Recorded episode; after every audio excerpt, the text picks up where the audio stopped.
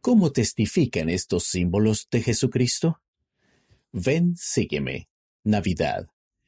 Estos símbolos de Jesucristo no solo eran familiares para la gente de su época, sino que testifican de su función en nuestra vida hoy en día. La serpiente de bronce. Como Moisés levantó la serpiente en el desierto, así es necesario que el Hijo del Hombre sea levantado, para que todo aquel que en él cree no se pierda, mas tenga vida eterna. ¿De qué manera el mirar al Salvador los ayuda a sobrellevar sus pruebas? El maná. El pan de Dios es aquel que descendió del cielo y da vida al mundo. Al igual que los israelitas que recogían el maná cada día, ¿de qué manera pueden ustedes recoger las palabras del Señor cada día para alimentar su espíritu? El agua. El agua que yo le daré será en él una fuente de agua que brote para vida eterna.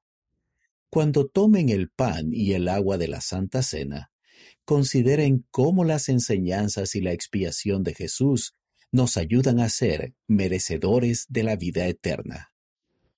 Cordero, redimido con la sangre preciosa de Cristo, como de un cordero sin mancha y sin contaminación. Los sacrificios de animales en el Antiguo Testamento simbolizaban el sacrificio del Señor por nosotros.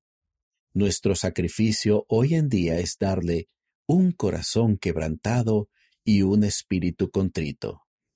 ¿En qué ocasiones han sentido que han ofrecido ese sacrificio? El don del Hijo de Dios es un don de valor incalculable. Él es el don que ilumina nuestro camino y nos eleva. Él es el don que nos sostiene en los días difíciles de nuestra jornada terrenal. Él es el don que ofrece amor divino, esperanza duradera y verdadero gozo. Véase Henry B. Eyring, segundo consejero de la primera presidencia, El Mesías Prometido, Liaona, Diciembre de 2022, página 5.